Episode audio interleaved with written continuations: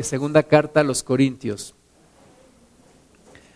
Segunda carta a los Corintios capítulo 10.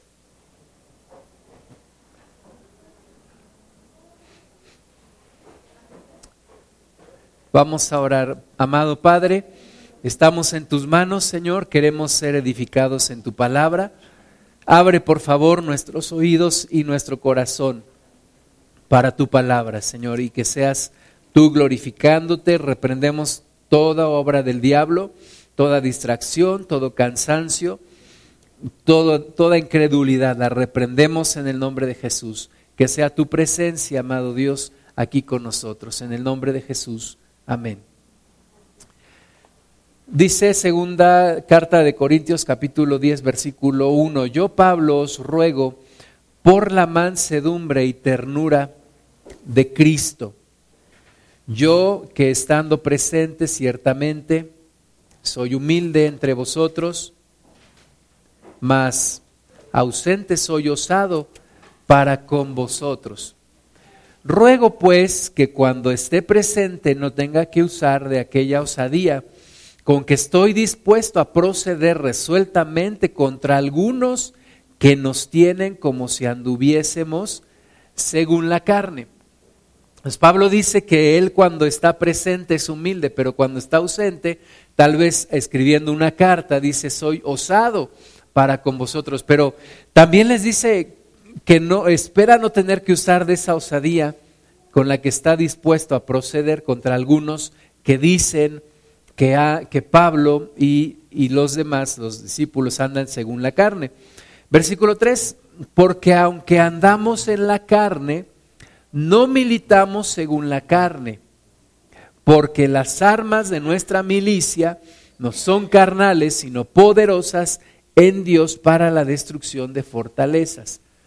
Entonces, dice Pablo, aunque andamos en la carne, ¿verdad? No quiere decir que no quiere decir que Pablo decía que era sujeto a la carne, o sea, no quiere decir que andaba realmente buscando satisfacer a la carne, sino que es una realidad que somos personas, que somos humanos, que estamos viviendo en este tiempo en un cuerpo.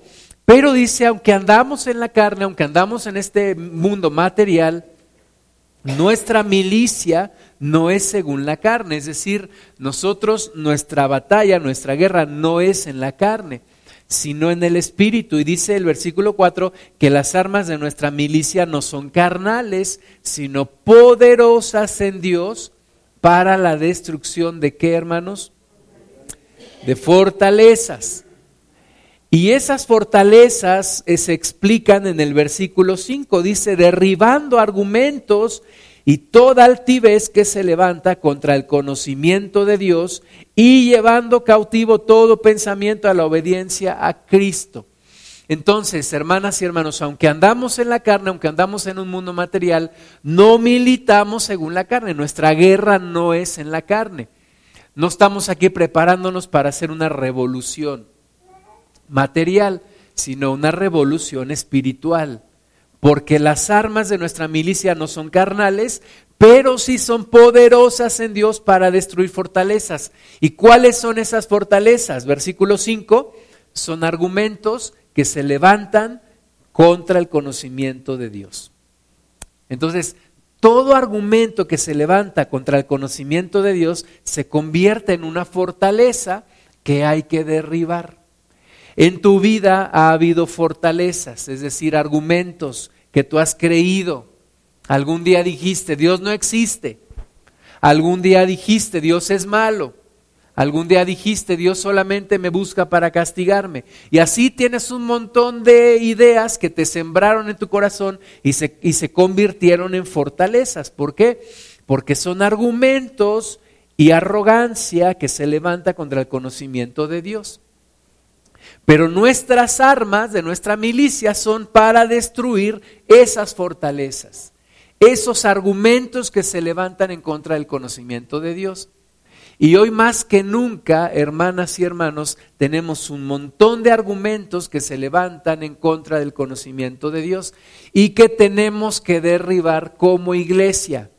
tenemos que pelear con esas armas de nuestra milicia que no son carnales. Tenemos que batallar en contra de esos argumentos que se han levantado como fortalezas en contra nuestra, en contra tuya, en contra mía, pero también en contra de los demás, de la gente que está viviendo a nuestro alrededor.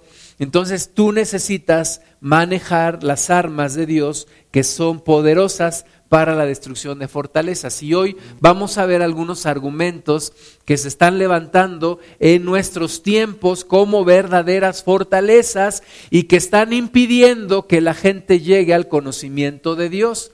Estas fortalezas impiden a las personas conocer a Cristo. Y estas fortalezas quieren también entrar en tu vida para alejarte de Dios. Vamos a la segunda carta del apóstol Pablo a Timoteo, Segunda de Timoteo 3, a partir del versículo 1. En mi Biblia dice carácter de los hombres en los, en los postreros días. Y si, y si algún día hemos vivido los postreros días, ese día es hoy. Hoy estamos viviendo los postreros días. Y dice Pablo a Timoteo, también debes saber esto, que en los postreros días vendrán tiempos peligrosos Tiempos peligrosos, estamos viviendo tiempos peligrosos. Cuando vas en la carretera, vas manejando y ves un letrero que dice peligro, ¿qué haces? Aceleras, ¿no? Y te vas. ¿Qué haces? Dices peligro. Algo está pasando, algo va a pasar adelante de mí. Entonces normalmente una persona prudente, ¿qué hace? Se pone alerta, ¿verdad? Te pones alerta, y te pones a ver, bajas la velocidad, pones las intermitentes y entonces te vas con cuidado. Entonces aquí la Biblia te está diciendo que estos son tiempos peligrosos. ¿Qué tienes que hacer? Estar alerta. Estar alerta a ver de dónde te viene el peligro. Y explica el apóstol Pablo, dice, porque habrá hombres amadores de sí mismos. Hombres amadores de sí mismos. Eh, leí un artículo que sale en, un periódico de Estados Unidos, en el Washington Post. Sale el artículo y muestra la caricatura de Zuckerberg. ¿Cómo se llama? ¿Michael? ¿Cómo se llama? Mark Zuckerberg, el, el principal accionista de Facebook y fundador de Facebook. Y sale con una pose así como si fuera un César de los de Roma, con su corona aquí de laureles y así muy arrogante. Y ese hombre va a, y fue a presentarse delante de los, del Congreso en Estados Unidos a dar cuentas de por qué Facebook está vendiendo información a gente que manipula a otras personas con esa información. Nos dicen que 70 millones, primero dijeron que 50 millones, después 70 millones de personas que fueron manipuladas a través de, de publicidad dirigida por la información personal que él le vendió a una empresa. Y este hombre pues simplemente va a su, a su audiencia pues muy confiado en sí y para mí es como el, el símbolo de un, de un hombre narcisista. ¿Qué es un narcisista? Se cuenta de una, de una historia griega de un hombre llamado Narciso que todos los días iba al, al, al lago y se veía el reflejo de su, de su persona y se enamoró de sí mismo. Y dice aquí la palabra que habrá hombres amadores de sí mismos.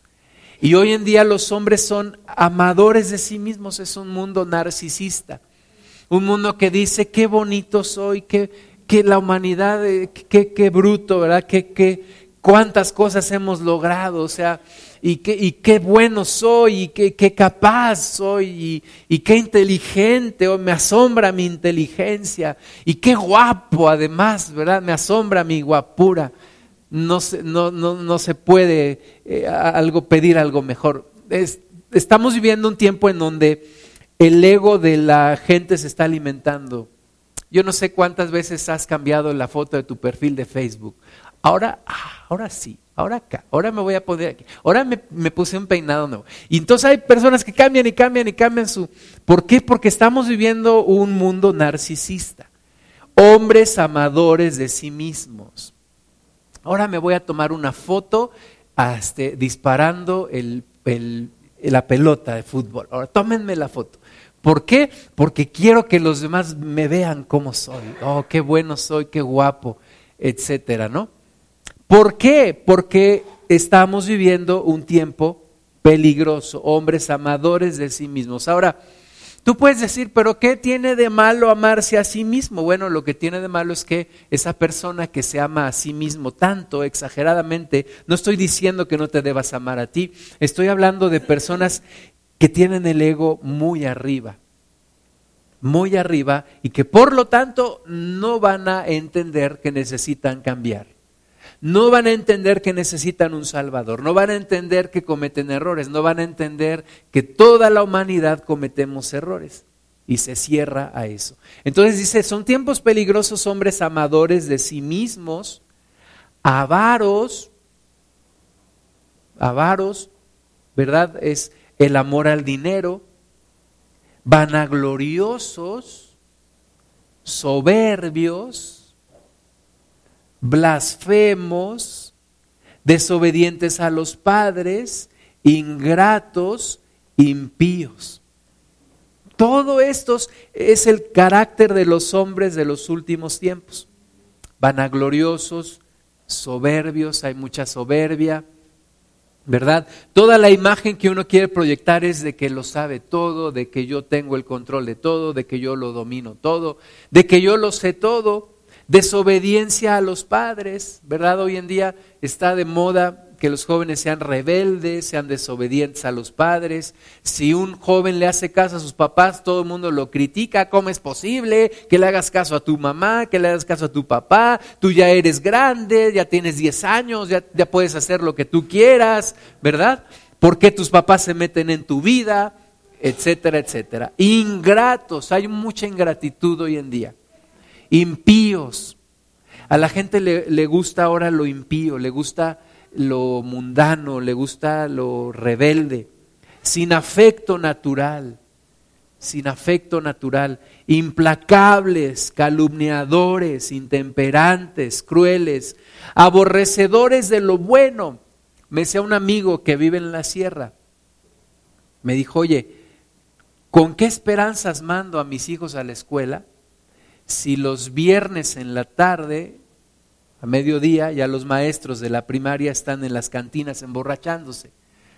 O sea, ¿cómo voy a esperar que mi hijo o mi hija reciban una educación en las escuelas con ese tipo de personas? Por supuesto, no todos los profesores son así, pero mira a tu alrededor y ve la calidad de las personas y contrástalo con lo que dice aquí. Dice traidores, impetuosos, infatuados, amadores de los deleites más que de Dios, que tendrán apariencia de piedad, pero negarán la eficacia de ella. A esto se evita porque de estos son los que se meten en las casas y llevan cautivas a las mujercillas cargadas de pecados, arrastradas por diversas concupiscencias. Estas siempre están aprendiendo y nunca llegan al conocimiento de la verdad. Y de la manera que Janes y Jambres resistieron a Moisés, así también estos resisten a la verdad, hombres corruptos de entendimiento, réprobos en cuanto a la fe. Hermanas y hermanos, este es el carácter de los hombres en los postreros días. Esta es la forma de ser de la gente hoy. Eh, un gobernante de un país debería estar pensando, este es el tipo de gente que voy a gobernar. Este es el tipo de corriente que sigue el mundo.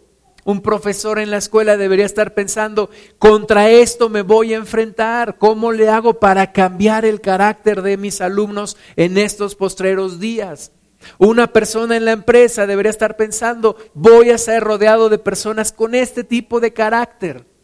Un padre de familia debería estar pensando, la gente que hace las series de Netflix y de tanta cosa que hoy en día ven los jóvenes, tienen este carácter y esto es lo que van a reflejar. ¿Cómo le hago para que mis hijos no se hagan de la misma forma? Tengo que derribar estas fortalezas. Estas fortalezas que se levantan en contra del conocimiento de Dios y que van a tratar de arrastrar a cuánta gente se pueda. Vamos a Romanos 1, 18. Romanos 1, 18.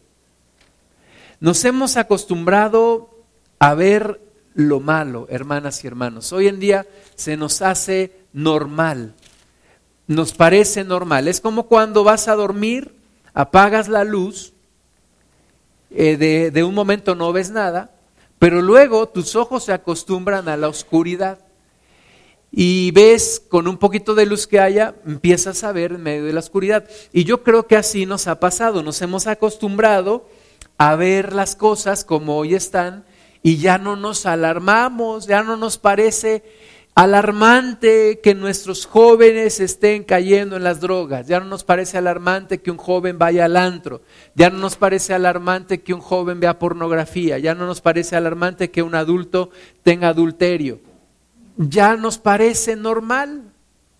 ¿Por qué? Porque se ha levantado todo esto como fortalezas, como argumentos que se levantan en contra del conocimiento de Dios. Pero por eso es bueno escudriñar la Biblia. Romanos 1.18 dice, porque la ira de Dios se revela desde el cielo contra toda impiedad e injusticia de los hombres que detienen con injusticia la verdad.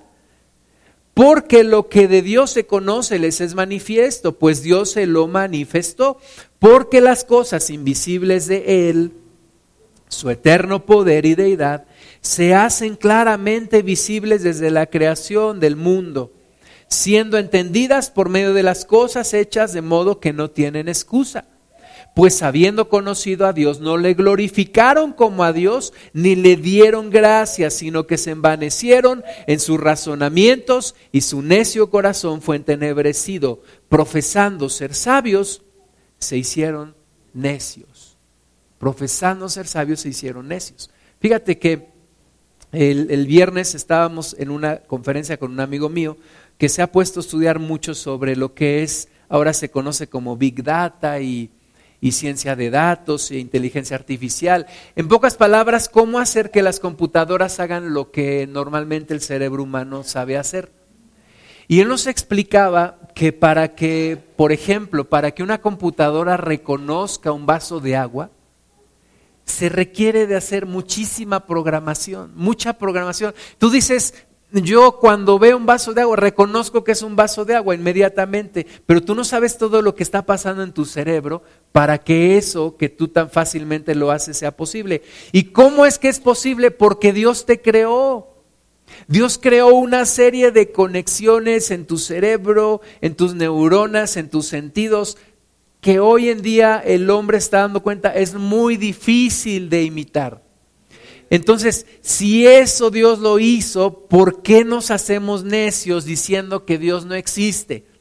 Y profesan ser sabios, ¿verdad? Hoy en día la persona que dice que es atea parece que es muy intelectual, es muy sabia, muy inteligente. Pero dice aquí, profesando ser sabios, se hicieron necios. Acaba de salir un decreto en Canadá en donde tener relaciones sexuales con animales no es delito, es legal. Y ellos dicen que son una sociedad muy avanzada. Para mí, pues es una sociedad retrógrada, ¿no? O sea, tener sexo con animales está prohibido en la Biblia. Pero bueno, profesando ser sabios, se hicieron necios y cambiaron la gloria del Dios incorruptible en semejanza de imagen de hombre corruptible, de aves, de cuadrúpedos y de reptiles. Versículo 24, por lo tanto Dios los entregó a la inmundicia en las concupiscencias de sus corazones, de modo que deshonraron entre sí sus propios cuerpos, ya que cambiaron la verdad de Dios por la mentira, honrando y dando culto a las criaturas antes que al Creador, el cual, es bendito por los siglos. Amén. Por esto Dios los entregó a pasiones vergonzosas, pues aún sus mujeres cambiaron el uso natural por el que es contra naturaleza y de igual modo también los hombres, dejando el uso del natural de la mujer, se encendieron en su lascivia, unos con otros cometiendo hechos vergonzosos, hombres con hombres, y recibiendo en sí mismos la retribución debida a su extravío. O sea, ¿cómo hemos llegado a un momento en el cual, por ejemplo, decimos que en la Ciudad de México ya no se va a registrar el sexo de la persona? Tú antes eh, veías un bebé y cómo sabes que es mujer o cómo sabes que es hombre. Todos lo sabemos, ¿verdad? este, con simplemente ver sus genitales, ¿no? ¿Es hombre o es mujer? Simplemente agarras el acta y registras, nació una niña o nació un niño. Pues ahora somos tan sabios que ya no. El sexo lo va a decidir la persona cuando sea grande. O sea, nació niño pero quiere ser niña. Ah, pues va a ser niña. Nació niña pero de, grande quiere ser niño. Ah, pues su sexo es que va a ser este, lo que ella determine o lo que él determine. Profesando ser sabios se hicieron necios. O sea, parece que todo el mundo se volvió loco. Son argumentos que se levantan en contra del conocimiento de Dios. Y la iglesia tiene que predicar la palabra. Tienes que enseñarle a tus hijos, no, mira, solamente hay mujer o hay hombre, no hay más. Solamente hombre o mujer. Versículo 28, y como ellos no aprobaron tener en cuenta a Dios, ¿verdad? Nuestros legisladores no están preguntándole a Dios, están preguntándole a la sociedad y ellos mismos lo que ellos quieren hacer, pues aprobaron no tener en cuenta a Dios. Entonces, fíjate, Dios los entregó a una mente que brillante, a una mente inteligente, a una mente renovada, a una mente qué? Reprobada. Como cuando vas a la escuela y no estudias y te sacas NA, niño aplicado, ¿no? No, no es niño aplicado, es reprobado. Así Dios, como la humanidad no lo quiso tener en cuenta, Dios ha entregado a la humanidad a una mente reprobada. Los que hacen las películas para Disney son este tipo de gente con una mente reprobada. La mayoría de los que escriben los guiones para Hollywood son personas con una mente reprobada. La mayoría de las personas que escriben libros son personas con una mente reprobada. Perdónenme que, y tal vez van a decir que estoy exagerado, pero es lo que la Biblia dice. Una persona mientras no conozca a Cristo y entre en un proceso de renovación, tiene una mente reprobada, tiene una mente depravada, tiene una mente oscura, tiene negras intenciones. Y todo eso se levanta en contra del conocimiento de Dios. Dice, Dios los entrega una mente reprobada para hacer cosas que no convienen, no convienen. Estamos viviendo un mundo en donde aceleradamente nos estamos acercando a la descomposición y a, todo lo que estamos viendo hoy de la maldad, cómo está creciendo, porque toda la gente está siendo guiada por una mente reprobada para hacer cosas que no convienen. Hacer cosas que no convienen. Estamos viendo, platicaba también con este amigo y me decía, en, en, el, en, el pueblito, en el rancho, en la ranchería, consigues droga, puedes conseguir coca, hay distribución. Y yo decía, pero ¿cómo es posible? ¿Cómo es posible? Se está descomponiendo la sociedad cada vez más rápido. ¿Por qué? Porque la gente que no conoce a Cristo está entregada a una mente reprobada. Una mente reprobada. Cuando tú haces negocios con alguien del mundo, tú tienes que entender que estás tratando con una persona que tiene una mente reprobada y que en cualquier momento te puede ver la cara y te puede defraudar. ¿Qué tienes que hacer? Pues tomar tus provisiones, firmar contratos, etcétera, etcétera, etcétera. ¿Por qué? Porque tienes que tomar en cuenta esto. La gente está, está viviendo con una mente reprobada. Cuando tú mandas a tus hijos a la escuela, si, esas personas no han, sido, no han sido renovadas, tú tienes que estar al pendiente de qué le están enseñando. Tú tienes que estar al pendiente de qué están haciendo, en dónde están, porque en donde quiera hay gente con una mente reprobada que están atestados de toda injusticia, versículo 29, fornicación, perversidad, avaricia, maldad, llenos de envidia, homicidios, contiendas, engaños y malignidades, murmuradores, detractores, aborrecedores de Dios, injuriosos, soberbios, altivos, inventores de males, desobedientes a los padres, necios, desleales, sin afecto natural, implacables, sin misericordia, quienes habiendo entendido el juicio de Dios, que los que practican tales cosas son dignos de muerte, no solo las hacen, sino que también se complacen con los que las practican. Por eso el Señor Jesús nos dice, aquí os envío como ovejas en medio de lobos.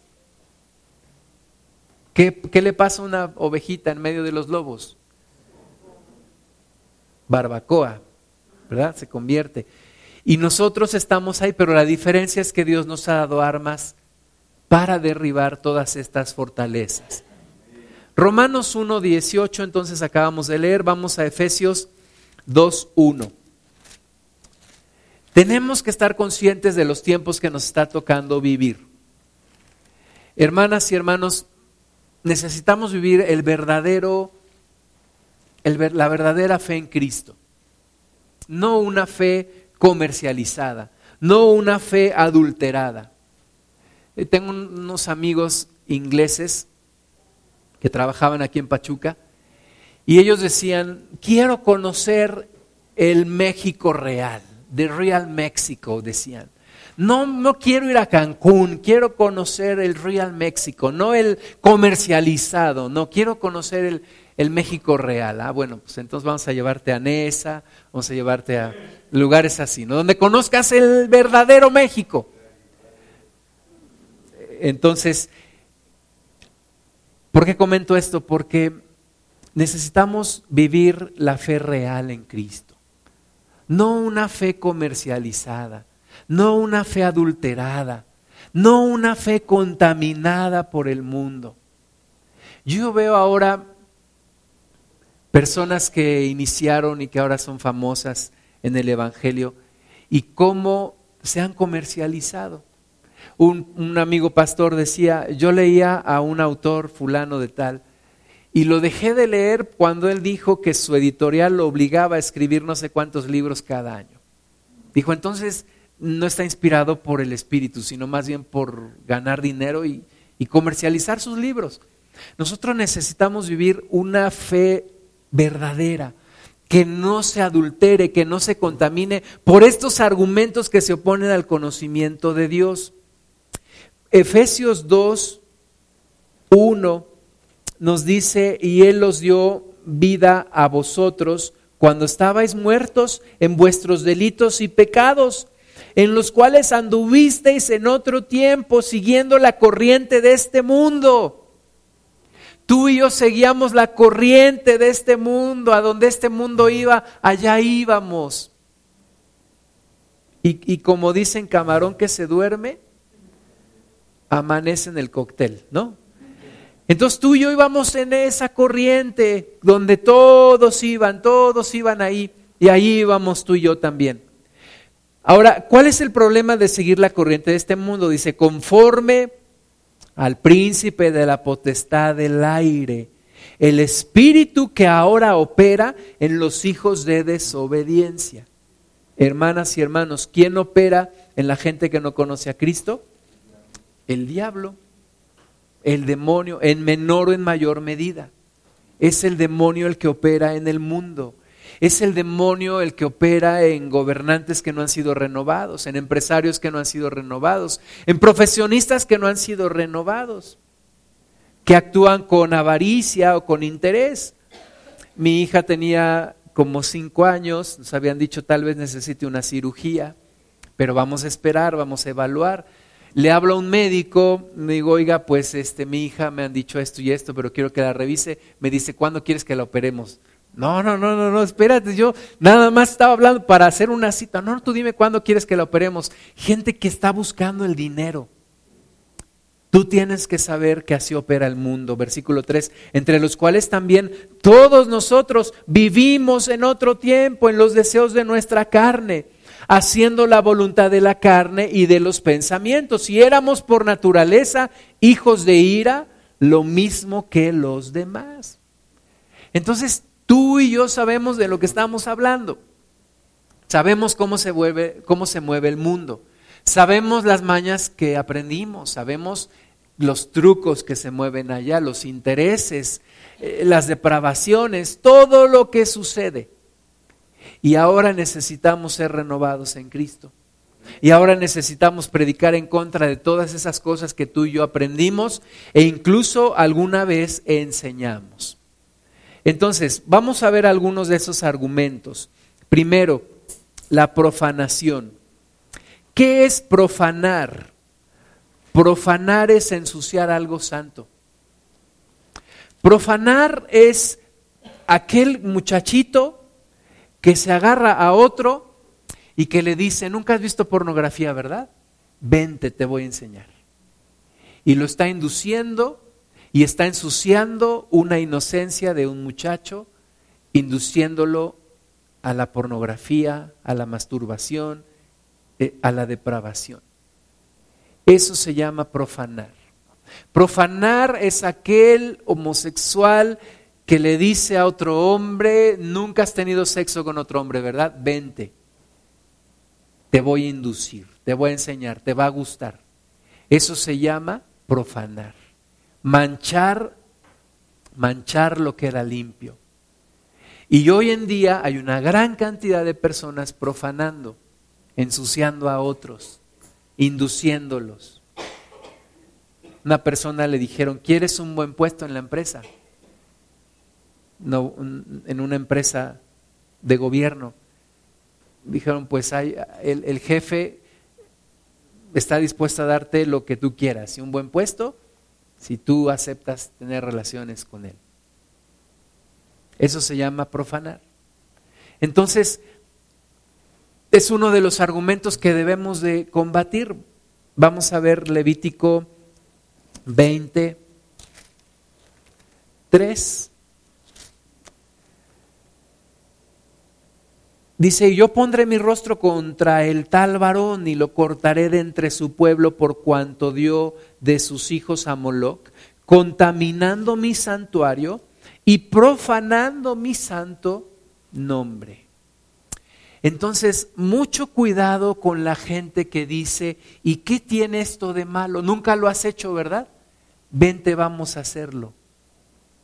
No, no, te, no te rijas por restricciones religiosas y moralidades falsas.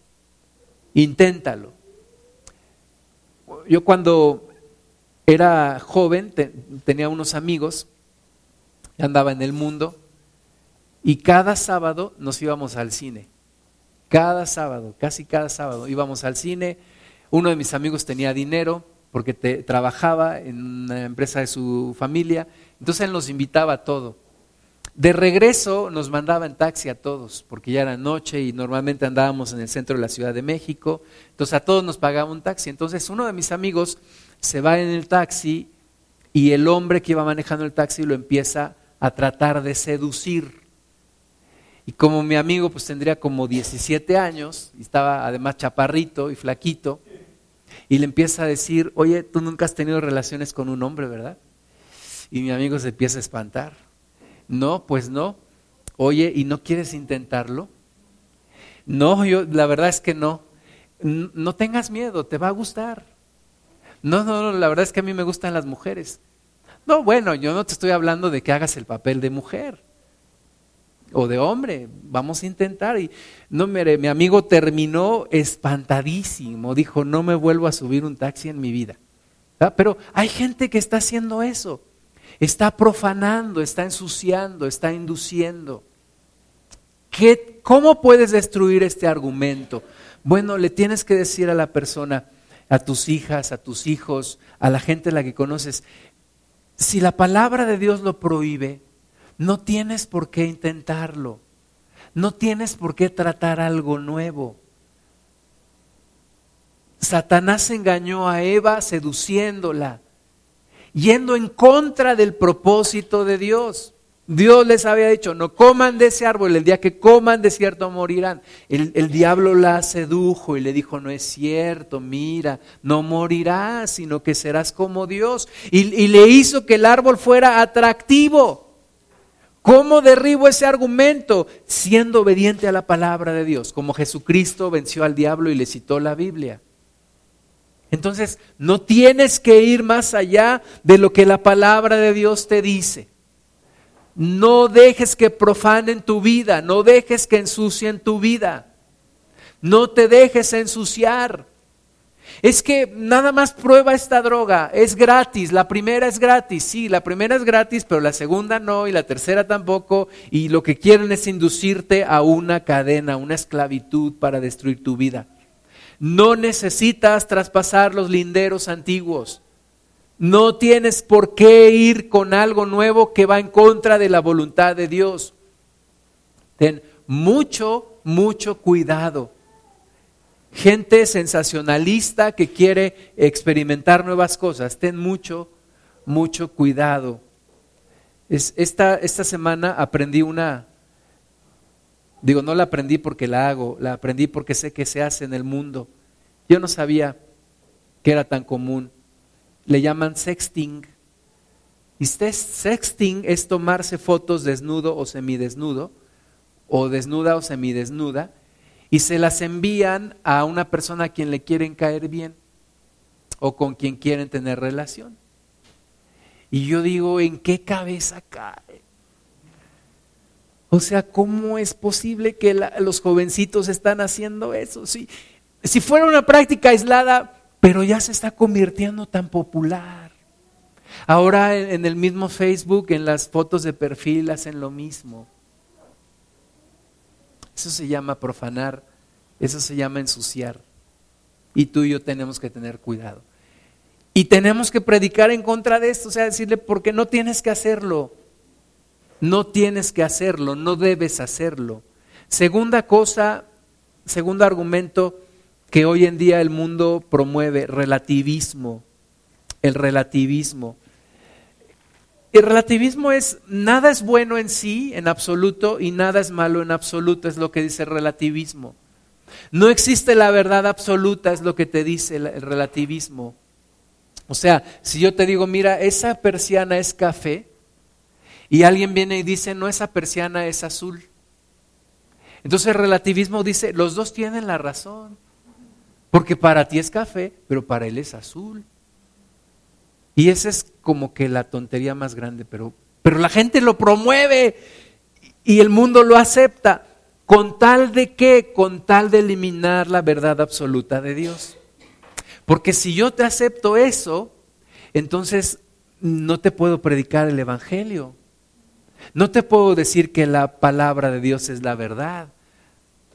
Porque la gente dice que no hay verdades absolutas, que lo que para ti es bueno, para mí puede ser malo, y viceversa. Isaías capítulo 5, versículo 20.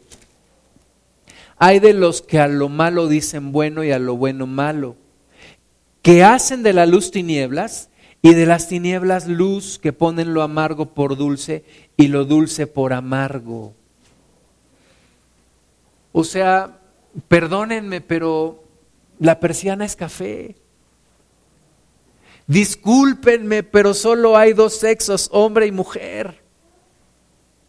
Perdónenme, pero robar es malo, matar es malo. ¿Por qué? Porque lo dice la palabra de Dios. ¿Cómo derribo ese argumento de relativismo? creyendo total y absolutamente en la palabra de Dios y defendiéndola como la verdad absoluta.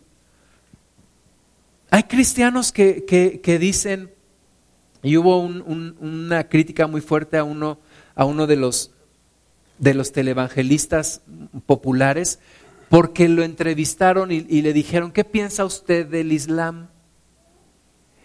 ¿Y qué crees que dijo? Es un camino más. ¿Cómo es posible? ¿Cómo es posible que un cristiano pueda decir que hay un camino más para llegar a Dios? Si Jesucristo dice yo soy el camino, la verdad y la vida, nadie llega, al Padre si no es por mí. Y no importa que parezcamos intolerantes, fanáticos, lo que quieras, pero no puedo, no puedo aceptar que hay verdades relativas. Tengo que creer en la verdad absoluta de la palabra de Dios. Cuidado con el relativismo. Cuidado con decir, pues es que tienen derecho a ser felices. Cuidado con decir, pues, pues tal vez tengan la razón y haya varios caminos. No, tenemos que defender la palabra de Dios a capa y espada. La verdad es la verdad. Lo bueno es bueno, aunque nadie lo haga. Y lo malo es malo aunque todos lo hagan. Tercer argumento. la exhibición de lo íntimo o la pérdida de la intimidad. Estamos viviendo un tiempo en donde se está perdiendo la intimidad. Yo les decía, estas fotos que se sacan desnudos o semidesnudos y las envían. La forma de vestir. Mi, yo tengo dos hermanas, como ustedes saben, mis dos hermanas, mi mamá, tres mujeres, mi papá y yo, dos hombres, en casa cuando yo era hijo de familia. Y entonces me acuerdo que mis hermanas cuando se ponían su, su pantalón, llegaba hasta acá, ¿no? Bueno, estoy exagerando un poco, pero lo que me llamaba la atención es que mis pantalones yo me los pongo aquí y mis hermanas se los ponían hasta acá. Y decía, ¿a poco? ¿Por qué este? Pero era, era lo normal, ¿no? Después me di cuenta que era lo normal, que las mujeres su pantalón lo usan un poco más arriba. De nuevo, estoy exagerando, ¿verdad? Solo don Susanito en la tele usaba sus pantalones hasta acá, ¿no? Pero entonces entendí que las mujeres, su cintura está más arriba que la de los hombres. Hoy en día, la moda de pantalones de las mujeres es usar pantalones a la cadera, con un corte, con un corte de pantalón con un tiro muy pequeño. Y además usar blusas arriba del ombligo. ¿Qué cómo, cómo, lo entiendo yo eso o, o qué término le puedo decir a eso? Exhibicionismo y pérdida de la intimidad. O sea, perdónenme, pero hay partes del cuerpo de una mujer que solo su esposo debería de conocer. Y partes del cuerpo de un hombre que solo su esposa debería de conocer. La semana acompañé a Gama a la Ciudad de México a un trámite y estábamos, ahí en Paseo de la Reforma. De repente vemos un cuate ahí muy, muy, muy fortachón, viene corriendo sin camisa. Y todas las mujeres, obviamente, exhibicionista, le iba a gritar, pero en una de esas me, me golpea, ¿no? Mejor no. Pero Oye, ¿qué necesidad hay de que andes exhibiendo tu cuerpo? Hay partes de tu cuerpo que solamente debe conocer tu esposa, si eres hombre, o tu esposo, si eres mujer. No tienes por qué andarla exhibiendo. Pero hoy el mundo exhibe, y es la moda, el cuerpo de las, de las mujeres principalmente. Y eso se llama pérdida de la intimidad. O sea, hay que guardarse. No hay necesidad de mostrar. No hay necesidad de revelar ciertas cosas. Me llama la atención cuando alguien le quiere escribir algo a su esposa o a su novio, a su novia, lo publica en el Facebook para que lo lean quién sabe cuánta gente. Oye, ¿para qué lo publicas allí? ¿Por qué no se lo dices a ella o a él o se lo escribes en una carta? No, es que quiero que le den like todos, ¿no? Y entonces a quién se lo estás escribiendo realmente? ¿O por qué cuando vamos a un lugar forzosamente necesitamos publicar las fotos? ¿Por qué necesariamente está científicamente comprobado que puedes ir a un lugar sin publicarlo en Facebook? Está científicamente comprobado. Pero hoy queremos que todo mundo se entere, ¿no? Y vamos a cenar y le tomamos la foto ahí. Ah, aquí cenando con mi esposa y a mí qué me importa, la verdad. O sea, disfrútalo con ella, no lo exhibas. Todo lo quieren publicar, todo lo quieren mostrar. Se llama pérdida de la intimidad. ¿Y sabes hacia dónde va todo esto? Persecución. Porque hoy en día Facebook ya sabe quiénes somos cristianos. Google ya sabe dónde nos congregamos. Ya sabe dónde vivimos ya sabe dónde comemos, ya sabe dónde trabajamos. El día que nos quieran perseguir por ser cristianos, tendrán todo de nosotros. Y peor aún si todo lo publicas en el Face, ¿no? Entonces, hacia allá va eso. Pero bueno, yo digo, hay que conservar la intimidad. Hay cosas, Pablo le dice a Timoteo, lo que has oído de mí delante de otros, enséñalo a otros hombres. Pero implícitamente ahí yo entiendo que Pablo tal vez diría, y hay cosas que solamente quedan entre tú y yo. experiencias que hemos vivido, que quedan entre tú y yo. Hay cosas que no tengo que divulgar. Hay cosas de mi vida familiar que no tengo que divulgar. No tengo por qué divulgar. ¿Cómo me, caía gordo a mí que mis papás dijeran algo que yo les había dicho? Por ejemplo, la niña que me gustaba en la escuela.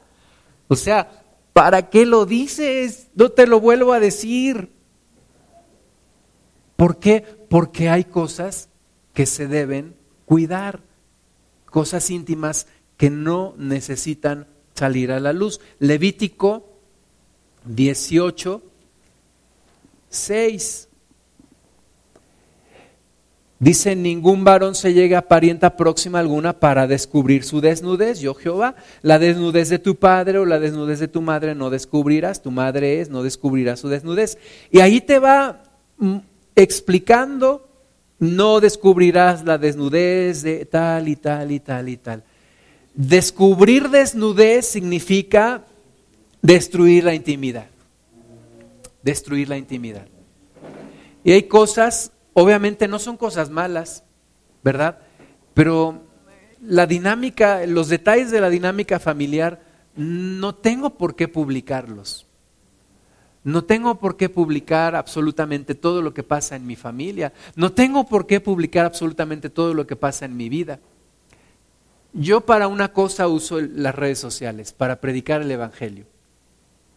No para, no para que los demás sepan quién soy, dónde vivo, eh, y cuánto gano, este, ya me promovieron o ya me compré un carro, etcétera, etcétera, etcétera. O sea, eso, perdónenme, pero ni me van a dar más dinero porque lo sepan, ni me van a quitar si no lo saben, ni les interesa, ni a mí me interesa que lo sepan. Tengo que cuidar mi intimidad. Tengo que guardar mi intimidad. Enséñale a tus hijas y a tus hijos a cuidar su intimidad, a no decir todo. Obviamente no esconder cosas delante de ti ni delante de Dios, pero hay algo que se llama protección de la intimidad. Hermanas y hermanos, cuando Jesús estaba colgado en el madero, un hombre llamado José de Arimatea entró repentinamente delante de Pilato. Pilato se espantó y le dijo, dame el cuerpo, quiero el cuerpo. Lo bajó, lo cubrió con una sábana y junto con Nicodemo lo llevaron a una tumba. Eso se llama proteger la intimidad. Proteger la intimidad. Necesitamos proteger la intimidad. Siguiente punto. Los que ven la palabra de Dios como una restricción para ser felices. Apocalipsis 11, 4. Hay personas hoy en día que ven la Biblia como una restricción para ser felices, como un obstáculo para ser felices. O sea, los que dicen, no me dejan pecar a gusto, no me dejan hacer las cosas a gusto. Eh, el hermano Bruce Moon nos dio una, una conferencia esta semana en el Instituto Bíblico y él decía que una de las cosas por las cuales los nazis mataban a los judíos es porque decían, ustedes nos han impuesto una restricción para ser felices, los diez mandamientos. Si ustedes no existieran, no tendríamos los diez mandamientos y podríamos hacer muchas cosas que hoy no podemos hacer. Y los acusaron de llevar a Europa a, soportar una carga moral por los diez mandamientos. Y así es como mucha gente piensa. Mucha gente piensa, pues que la Biblia es una restricción para ser feliz, cuando es completamente lo contrario. Apocalipsis 11, 4 nos habla de los dos testigos. Los dos testigos, aquellos hombres que van a estar delante del Señor, delante del mundo, Versículo 5 dice, si alguien quiere dañarlos, sale fuego de la boca de ellos y devora a sus enemigos y si alguno quiere hacerles daño debe morir él de la misma manera. Estos tienen poder para cerrar el cielo a fin de que no llueva en los días de su profecía y tienen poder sobre las aguas para convertirlas en sangre y para herir la tierra con toda plaga cuantas veces quieran. Cuando hayan acabado su testimonio, la bestia que sube del abismo hará guerra contra ellos y los vencerá y los matará. Y sus cadáveres estarán en la plaza de la grande ciudad que en sentido espiritual se llama Sodoma y Egipto, donde también nuestro Señor fue crucificado. Y los de los pueblos, tribus, lenguas y naciones verán sus cadáveres por tres días y medio y no permitirán que sean sepultados. Y los moradores de la tierra se regocijarán sobre ellos y se alegrarán y se enviarán regalos unos a otros, porque estos dos profetas habían atormentado a los moradores de la tierra. Fíjate cómo hay gente que dice, pero ¿para qué te paraste aquí en esta reunión si lo que queríamos era hacer cosas completamente contrarias a lo que te gusta a ti? Y hay gente que ve a los verdaderos cristianos como, como un estorbo, como un estorbo para hacer cosas que podrían hacer. Así estos se gozaron cuando los dos profetas fueron fueron asesinados, ¿no? Y, se mandaban regalos unos a otros y estaban felices. Porque hay gente que ve la Biblia como una restricción para ser feliz. hay gente hoy que piensa que la Biblia es un lastre para la humanidad. Carlos Marx decía que la religión es el opio del pueblo. Y mucha gente dice, Nietzsche decía que Dios está muerto. Eh, y todos los, filósofos del mundo vas a ver que ven la Biblia como una carga, como una limitación, como algo negativo para la humanidad. Y hoy en día muchos están no solamente saliendo del closet, están destapándose sus depravaciones y sus cosas y, descalificando a la Biblia. Y lo que quieren es una nueva sociedad, una sociedad más corrupta, más depravada, que no tenga límites. Y algunos dicen, pero ¿por qué vamos a obedecer la Biblia? ¿Quién la escribió? Y todo el, todo el argumento que traen ahí. Pero la palabra de Dios es, trae libertad a la gente, trae libertad a la humanidad, trae libertad a los que la creemos. Segunda Tesalonicenses 2, 1. Eh, es bueno recordar, hermanas y hermanos, en qué momento de la historia estamos. Y estamos en, en los últimos de los últimos tiempos.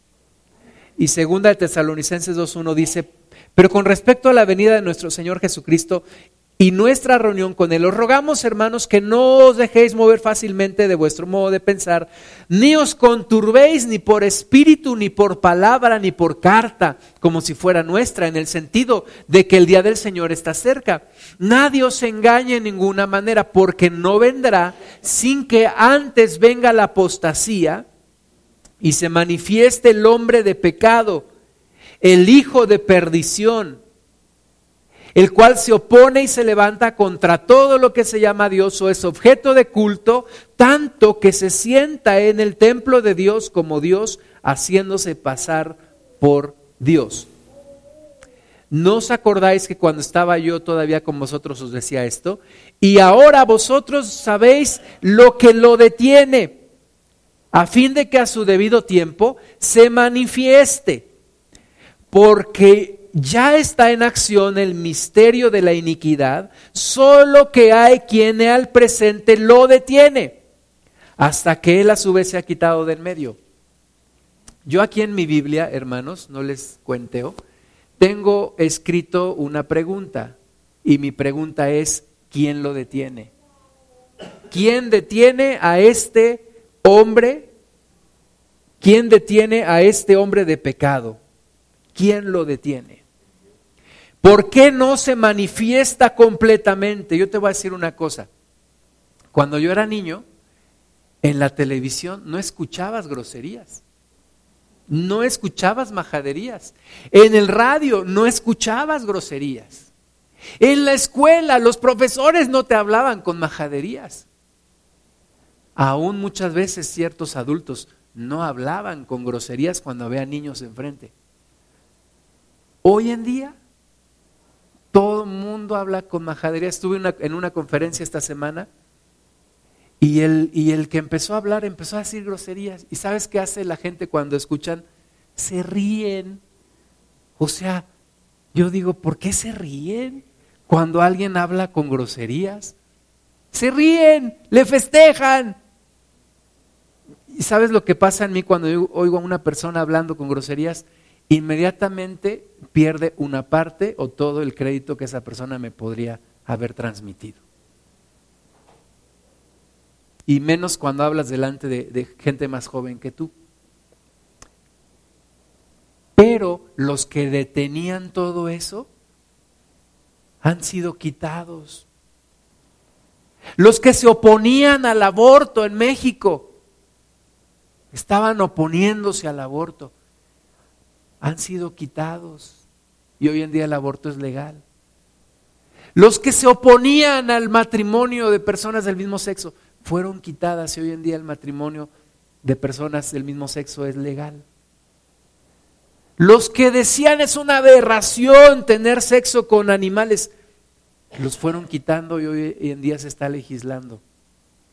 Yo te pregunto, ¿quién los detiene? ¿Quién detiene al hombre de pecado? ¿Quién detiene al anticristo? ¿Quién detiene a este hombre? Te digo una cosa, cada vez se están quitando los que estorbaban. ¿Por qué? Porque Jesucristo viene pronto. Pero tu labor y la mía es estorbar, es estorbar a, esta gente, a esta, nuestra batalla no es contra la gente, contra, es contra el demonio que mueve a esa gente, pero nuestra batalla es estorbar y decir, perdónenme, yo no estoy de acuerdo. Perdónenme, yo no participo de esto. Discúlpenme, si las cosas van a ser así, yo me retiro. Y tienes que estorbar. Y tienes que decir a los jóvenes, saben que esto está mal, tengan cuidado con esto, esto está mal, es incorrecto.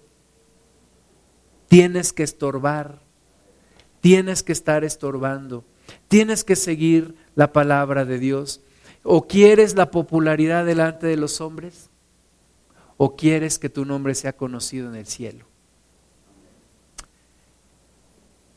La tendencia por lo inmediato.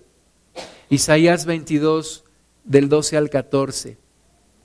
Había gente que decía, comamos y bebamos porque mañana moriremos.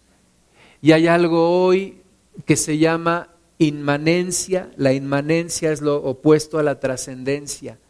Y la sociedad actual busca lo inmediato, busca lo, inmanente, busca lo que, lo que es. También algo que se llama hedonismo, y el hedonismo es el amor por los placeres.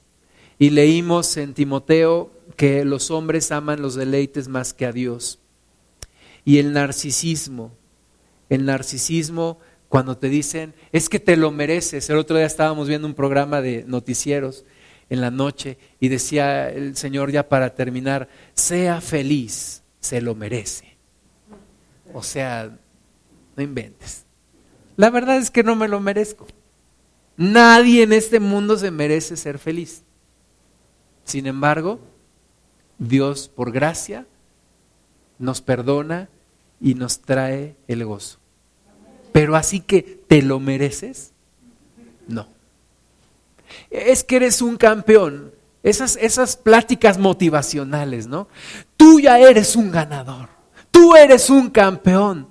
Porque tú eres el producto de un espermatozoide entre millones y millones, que fue el único que pudo engendrar y entrar al, al óvulo, y entonces de ahí saliste tú, por lo cual tú eres un campeón.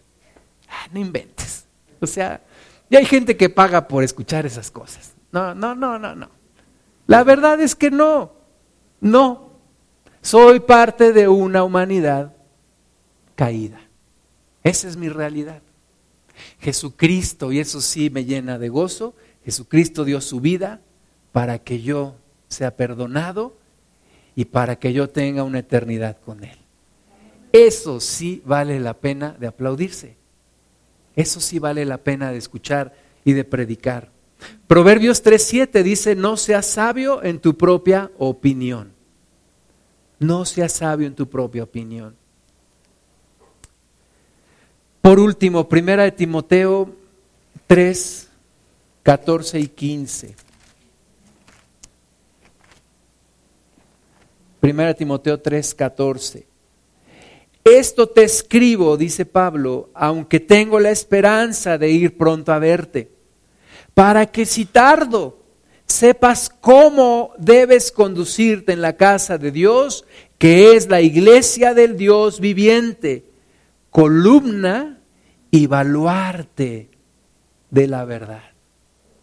Así como hay fortalezas que son argumentos que se levantan en contra del conocimiento de Dios, la iglesia es una columna y un baluarte. ¿Qué es un baluarte? Es una fortaleza que protege la verdad. La primera vez que yo conocí Veracruz, el puerto, me hablaban de los fuertes y de las fortalezas y, y cómo se defendían. Y cuando yo vi esos lugares, yo pienso en la iglesia. La iglesia tiene que defender la verdad. No te quedes callada, no te quedes callado. No, no dejes de opinar y decir yo no estoy de acuerdo. La Biblia dice esto. La palabra de Dios dice, aunque te tachen de fanático, ignorante, este, lo que sea, tú tienes que defender la verdad. Tú debes de ser columna y baluarte de la verdad siempre. No se vale navegar con bandera neutral. No se vale ir con la corriente de este mundo. Hay que predicar el Evangelio y hay que defender la verdad. Vamos a ponernos de pie. Vamos a orar. Amado Padre, estamos en medio, Señor, de un mundo hostil, agresivo, en contra tuya. Danos el valor, Señor, como oraron aquellos discípulos. Ayúdanos a predicar tu palabra con denuedo. Ayúdanos a predicar tu palabra sin temor. Reprendemos toda intimidación en el nombre de Jesús. Ayúdanos, Señor, a ser ejemplo de tu palabra, a mostrar con nuestro testimonio que tú vives y que tú reinas y que tus caminos son mejores que los caminos de este mundo. Padre, yo levanto delante de ti a mis hermanas y hermanos y mi propia vida. Señor, a dónde tú nos has puesto, ahí prediquemos el Evangelio. Señor, ayúdanos, ábrenos puertas para predicar tu palabra. Danos oportunidades para dar testimonio de ti, Señor. Cuídanos, Señor, susténtanos en nuestro trabajo, en nuestros negocios en la escuela y ayúdanos a predicar tu palabra con fidelidad, Señor, y a derribar argumentos que se levantan en contra del conocimiento de Dios. Señor, a ti damos la gloria, a ti damos la honra, bendecimos tu nombre, levanta tus manos, bendice al Señor, dale la gloria, abre tu boca. Bendice su nombre. Y dile al Señor, heme aquí, Padre, usa mi vida, Señor, usa mi vida para predicar tu palabra. Conocerte más, vivir en santidad